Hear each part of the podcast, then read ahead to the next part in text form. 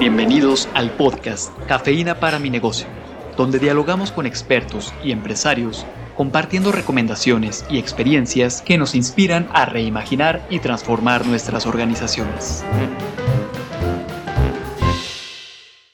Pues una vez más, Rafa, estamos acá en Cafeína para mi negocio. Tenemos dos grandes invitados que creo que si nos han seguido en la temporada habrán ya escuchado quizá algún episodio y si no los invitamos a que lo hagan.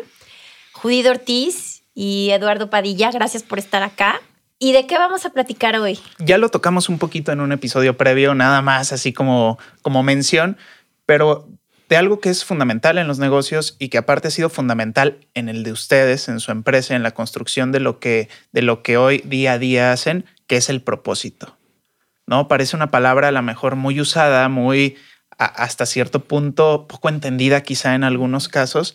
Entonces, nos encantaría que nos platicaran para ustedes cómo se ha construido y cómo ha tenido un eje fundamental el propósito en su ser empresarios, en su ser socios y en lo que han construido con su empresa. Bueno, pues gracias, gracias Carla, gracias a Rafa por, por invitarnos y por seguir aquí, pues tratando de compartir un poquito nuestra experiencia. Y bueno, el tema del propósito, eh, fuimos muy afortunados y tuvimos, pues bueno, eh, la oportunidad de estudiar en el IPADE, una escuela de negocios, en el 2017. Eh, vimos muchos casos, pero sin duda hubo un caso que, que, nos movió mucho, ¿no? Y nos movió mucho la fibra, y que fue el caso de Irizar, Irizar ah, con el personaje Coldo Sarazaga, en donde se hablaba del tema de la autogestión, ¿no? Que para nosotros en ese momento, la verdad es que no lo, no lo habíamos todavía escuchado mucho y, y la verdad es que conectamos, ¿no? Nos gustó mucho la esencia. De alguna manera era algo que ya estábamos un poquito viviendo, quizá no tan organizado, pero sí había algunas prácticas que, que, jugábamos. Entonces, a partir de ahí, eh, pues el subconsciente empieza a trabajar, ¿no? Y entonces ya resulta que empiezas a ver la palabra autogestión y empiezas a ver todo de alguna manera eh, como más clara. Y de ahí empezamos mucho a darle sobre ese tema de, del propósito y lo que, lo que buscábamos era, de alguna manera, eh, cambiar esas prácticas de, pues, de alguna manera, de Peter Drucker y de los ochentas, en donde te decía que eh, la misión, la visión, y la tienes ahí en tu empresa muy bonita con lucecitas detrás de la recepción, y, y la recepcionista ni siquiera se la sabe, ¿no? Entonces, eh, terminan siendo eh, muy funcionales, y terminan siendo muy repetitivas, ¿no? Todo el mundo quiere ser el mejor, todo el mundo quiere ofrecer el mejor servicio de calidad y en el propósito encontramos algo que de alguna manera tenía que ser inspirador, ¿no? Tenía que ser algo que motivara a, las personas a levantarse todos los días, que de alguna manera conectaran con su ser y que les diera gusto trabajar, ¿no? Que lo disfrutaran. Entonces, eh, pues bueno, ese ha sido de alguna manera el, el detonante que nos hizo buscar esta parte de propósito y que hoy en día, pues la verdad es que eh, empezamos de una forma y ya le hemos hecho cambios durante estos cinco años, pero este, bueno, es la historia de... El, el, tema del propósito, y también hay que ser muy honestos, eh, y como bien decía Lalo, viene de un proceso de evolución personal, ¿no? Cuando tú empiezas, bueno, cuando nos vamos a hablar por nosotros, tú empiezas un negocio porque quieres libertad financiera, libertad de decisiones, quieres generar dinero, y luego de repente te empiezas a enamorar de estos empresarios que salen en las portadas de las revistas y como que te quieres llenar de ego.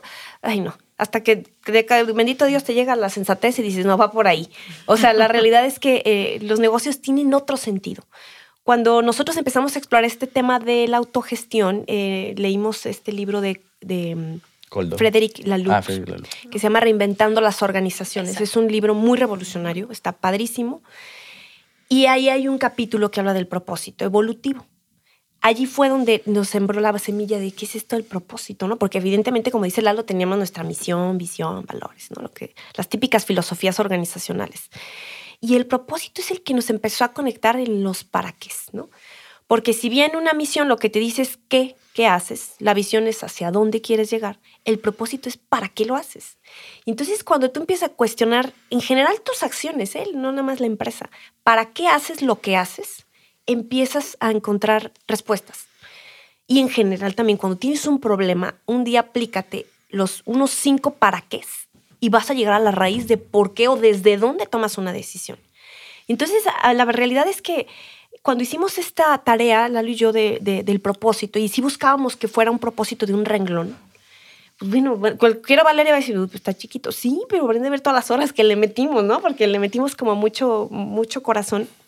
La realidad es que aquí empezamos primero por el propósito de la organización y luego lo bajamos al propósito personal y luego ya el familiar. Hicimos ahí un enredo, no sé si es el orden correcto, pero eh, el tema de, de, la organización, por ejemplo, les vamos a compartir el de nosotros, el de Suma. Nosotros nos dedicamos a transportar personas. Y cuando hicimos toda esta exploración dijimos, es que hacemos un negocio bien noble, porque movemos personas para que vayan a sus trabajos y con sus trabajos generen beneficios en sus familias. Entonces, nuestro impacto es exponencial.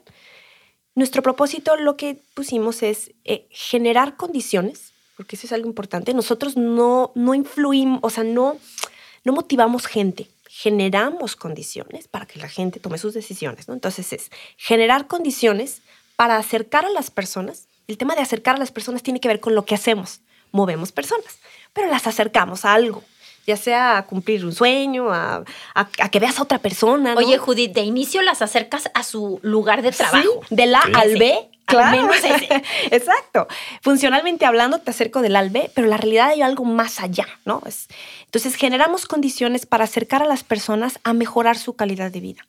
Y entonces este propósito ya nos inspira a levantarnos, porque la realidad es que el ser empresario para mucha gente suena muy sexy, muy padre, la realidad es que le sufres, sufres, sufres. Tocar todos los días tienes un problema por resolver, tienes que quedar bien con todos tus, tus, eh, tus stakeholders y es como difícil a veces estas tensiones que existen. Pero cuando te sientes de verdad mm, como desmotivado, créanme que agarrar el cuaderno y leer tu propósito te hace levantarte y decir, ok, lo voy a hacer y voy a afrontar este, este, este riesgo o, esta dificultad en la que me encuentro, ¿no? Sí.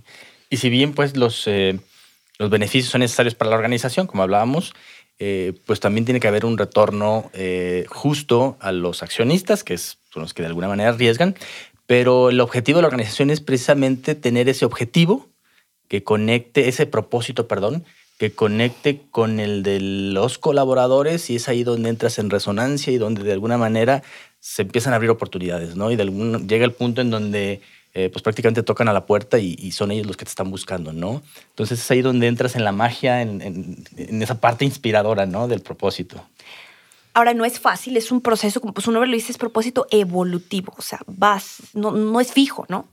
Y no es algo terminado. De hecho, en nuestra organización tenemos varios años tratando de imprimir esto y no ha sido una tarea fácil lo tenemos que reconocer. Estará padrísimo que le preguntes a cualquiera de nuestros colaboradores cuál es el propósito de Suma y te lo sepan decir. La realidad es que no hemos llegado todavía a esos niveles, pero para lograr algo hay que tener ese sueño, ¿no?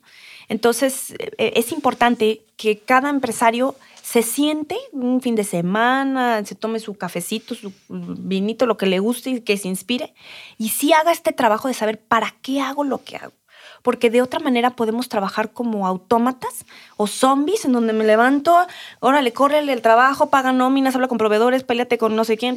No, o sea, tiene que haber un para qué hacer todo esto, ¿no? Y algo importante es, eh, como lo platiqué, es primero hicimos el de la organización y luego nos fuimos al personal cada quien hizo el suyo y cuando nos llegamos con la tarea los dos estaba simpatiquísimo porque eran bien parecidos al propósito de Lalo y el mío. la noche. y, bueno, este, nuestro propósito aún sigue evolucionando, ¿no? Ya teníamos uno y ahora con este estamos llevando un acompañamiento con un coach personal y él nos está volviendo a hacer como doble clic. ¿Estás seguro que este es tu propósito, no? Y bueno, estamos en este, en este proceso. Y el familiar, pues fue más fácil este, adoptarlo, ¿no?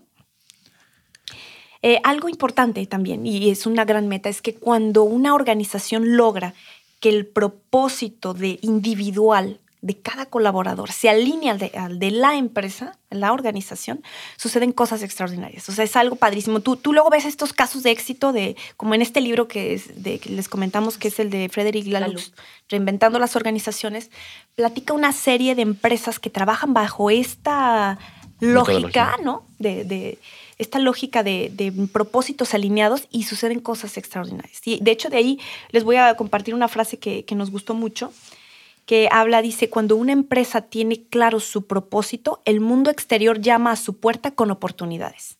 O sea, un tema, llámenle Dios, energía, lo que quieran, karma, no sé, pero sí empieza a ver como una magia y de repente te empiezan a salir las cosas bien, ¿no? Entonces, pues bueno, finalmente es, es, es algo de nuestra experiencia respecto a- al tema del propósito hasta el momento, ¿no? Bueno, y justo hoy nosotros ponemos una frase en cada camión.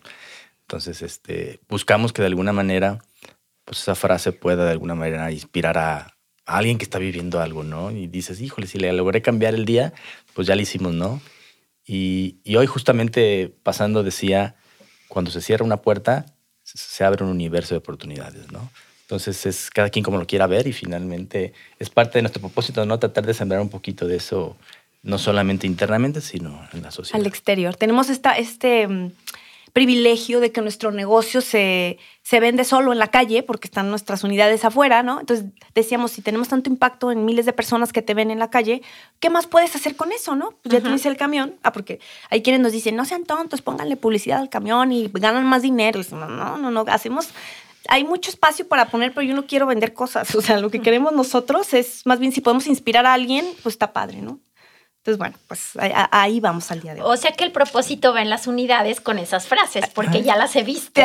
¿Sí? tiene, tiene que ver, digamos, las acciones eh, con eso. Y, por ejemplo, ¿cómo ha sido este, este proceso de contagiar con este tema del propósito que ustedes tienen tan claro a el resto de los colaboradores en la organización? Porque hace un momento hablabas de que existe alguien que lleva la dirección general o la gerencia general, por así llamarlo, que luego él, pues de alguna manera, o esa persona tiene todo el proceso operativo de todos los días, de las unidades, los servicios, los transportes, los operadores, los pagos a proveedores. ¿Y cómo han logrado llevarlo a ellos? Por ahí alguna vez escuchaba que una manera de ir compartiendo el propósito es contar historias, pero ustedes han buscado o han logrado hacer algo así para irlo llevando al resto.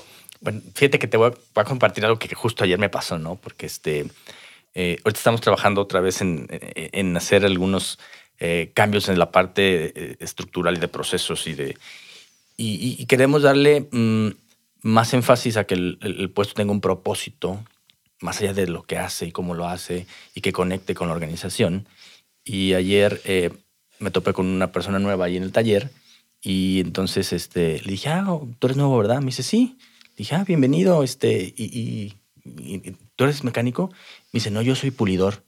Le dije, no, no, no. Le dije, tú no eres pulidor, tú eres el que hace que la marca brille en la calle. Entonces me quedó viendo y dijo, ah, caray. Entonces es, es como darle ese sentido de que lo que haces tiene un más allá, ¿no? Y tiene una trascendencia, tiene un impacto y finalmente se convierte en algo que, que, que, que, que impacta, ¿no? que ilusiona. No, pues la verdad es que eh, esta es una historia, nos encantará tener más. La realidad es un proceso, es un reto que tenemos de poderle llegar a más gente. Eh, hoy por hoy ya somos, o sea, somos muchos colaboradores, hay mucha gente que ya no conocemos. Inclusive lo que hacemos es, al año hacemos dos grandes eventos donde invitamos a todas las familias. Y siempre vamos, Lalo y yo, mesa por mesa, a saludarlos de mano a todos, porque es nuestro único momento de verdad con ellos, considerando que nuestros operadores están en la calle no van a las oficinas y ahí dejan sus unidades. Pero es un reto importante y aquí la manera de hacerlo y con la historia es cuando te ves con ellos y en el pequeñito discurso que puedes decir y a través de cascadear con tu equipo. De hecho, a nuestro gerente general está llevando el mismo proceso de coaching personal que nosotros. Eso es algo que empezamos a hacer este año. Dijimos, si nosotros nos hemos transformado por trabajo personal, queremos que el resto de la organización lo haga, tenemos que empezar a cascadear esto, ¿no? Entonces, eh, también estamos por incorporar un- una nueva posición cuyo nombre todavía no sabemos cómo va a ser. Él entra el 15 de abril y su puesto va a ser justamente, eh, es esta persona que va a tratar de hacer todos estos procesos humanos eh, en donde le des todo este cambio a de lo funcional a eres persona. Entonces, ay, ya les platicaremos luego en un añito cómo nos va, pero... Dec- Decimos que pero es el eso. gerente de la felicidad, pero, pero ya, ya me hizo así como que... ah, eso Todavía no sabemos el nombre. Pero bueno, es, es, es un reto, es un reto y eh, aquí estamos. Me encanta que hablar del propósito, que fue lo que nos hizo empezar esta plática el día de hoy, pues hay, algo importantísimo detrás de él, que el propósito no se plasma en la pared, se vive. Y se vive todos los días. con las pequeñas y grandes acciones que hacemos como empresarios y como empresa entendiendo que somos un conjunto de personas alineados y en esta búsqueda de, poder eh, sumar hacia, hacia este gran propósito que, tienen en conjunto. Muchas gracias por acompañarnos una vez más. Muchas gracias. muchas gracias. Gracias por estar aquí. Un gusto estar aquí y reflexionar.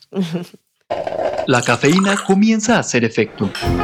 Compártanos sus impresiones en la sección de podcast de nuestro sitio web universidadempresa.iteso.mx.